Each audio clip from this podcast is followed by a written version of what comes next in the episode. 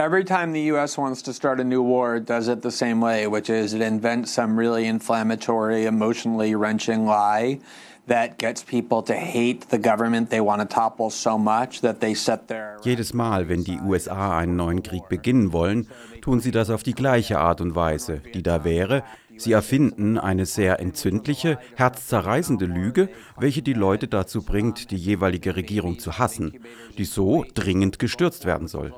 Daraufhin legen die Leute alle ihre Vernunft beiseite, um von nun an den Krieg zu unterstützen. Im Norden Vietnams wurde damals behauptet, US-Schiffe seien im Golf von Tonkin angegriffen worden.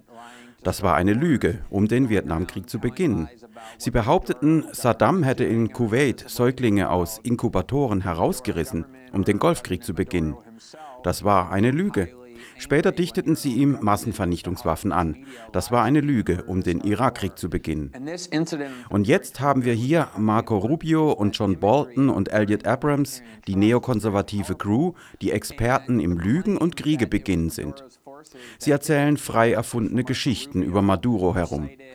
Ungeachtet dessen, was du über die Regierung Maduros oder den Präsidenten selbst denkst, solltest du sehr verärgert darüber sein, wenn dich deine eigene Regierung mit der Hilfe seiner Medien belügt, um wieder mal einen Krieg anzuzetteln. Dieser Vorfall am 23. Februar war immens bedeutend. Diese Bilder von brennenden humanitären Lkw war sehr stark, auch die Symbolik dessen. Die Behauptung, Maduros Militärs hätten das zu verantworten, kam nicht von Marco Rubio. Dieser zitierte Anti-Maduro-Medien ohne jegliche Hinweise. CNN, CNN belog die Welt.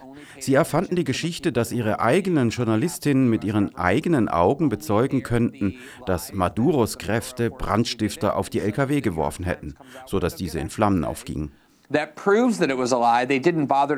Sofort gingen dann unabhängige Medienschaffende, als sie in Venezuela waren, dazu über und betrachteten, studierten das abkömmliche Filmmaterial.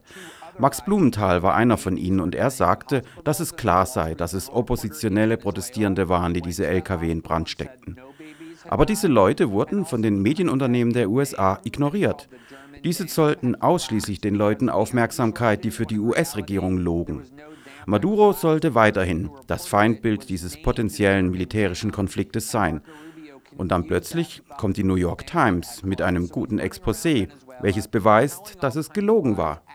Sie haben sich nicht die Mühe gemacht, das irgendeinem oder einer der unabhängigen Medienschaffenden anzurechnen, die vor zwei Wochen bereits die Arbeit getan haben unter Verwendung des gleichen Beweismaterials. Aber sie haben die Falschaussagen aufgedeckt. Und seitdem wurde Marco Rubio bei zwei weiteren Lügen erwischt. Er behauptete, dass Säuglinge in den Krankenhäusern sterben würden. Und dann waren The Wall Street Journal Reporter in venezolanischen Krankenhäusern und sagten, Sie hätten keine sterbenden Säuglinge gesehen. Außerdem behauptete er, dass ein nicht existenter Damm, den er German Dam nannte, kollabierte aufgrund der Energieknappheit.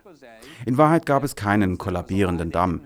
Der Journalist, der über die Energiekrise in Venezuela berichtete, heißt German Damm.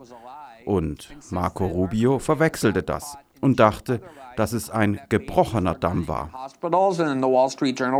Rubio rennt also durchs Land mit John Bolton und Elliot Abrams im Schlepptau und erzählt alle möglichen Lügen.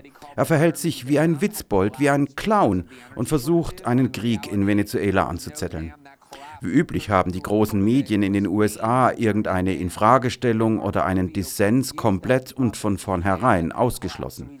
Sie haben erlaubt, dass diese Lügen unangefochten bleiben und im Falle von CNN haben sie oft selbst für die Lügen garantiert. Nicht so Democracy Now! Ihr habt venezolanischen Funktionären gebeten, die andere Seite der gleichen Geschichte darzulegen. The corporate media in the US have completely excluded any questioning dissent of any of these storylines and have, have, have allowed these lies to go unchallenged. And in the case of CNN, have often vouched for the lies themselves. Ich wollte diese Angelegenheit ansprechen, die Sie schon erwähnt haben. Es gibt lokale Berichte, die besagen, dass durch den seit knapp einer Woche andauernden Energieausfall 17 Menschen in den Krankenhäusern starben, weil Generatoren ausfielen. Präsident Maduro machte letzte Woche RegierungsgegnerInnen, Saboteure, unterstützt von den USA, wie er sie nannte, dafür verantwortlich. Diese hätten das wichtigste Wasserkraftwerk des Landes beim Gudi-Staudamm vom Netz genommen. Inzwischen berichtet die New York Times, die Sanktionen hätten Venezuelas Möglichkeit beschnitten, Kraftstoffe für die thermalen Kraftwerke zu importieren und zu produzieren. Dadurch fiel auch das potenzielle Backup aus, als Gudi vom Netz ging. Könnten Sie darauf antworten, insbesondere auf Präsident Maduros Anklage einer US-Verschwörung? Um, was as a result of um, uh, a plot backed by the United States. Well, one really interesting part of that New York Times expose that got very little attention was buried within, I think. Nun, ein wirklich interessanter Teil des New York Times Exposé hat wenig Aufmerksamkeit bekommen und ist im 12. oder 13. Paragraphen vergraben. Das war eine Anerkennung dessen, dass der Grund für die Energieknappheit in Venezuela, zumindest zum Großteil, den US-Sanktionen geschuldet waren. Ohne das Embargo hätte das Land seine Bevölkerung versorgen können. Und so schreibt sich die USA die humanitäre Hilfe auf die Flaggen, bewirkt aber genau das Gegenteil. Es sind wieder einmal, wie üblich, die Schwächsten und die Ärmsten, die unter den US-Sanktionen Entbehrung, Mangel und Elend erleiden. Is one of the biggest factors in their suffering, deprivation and misery.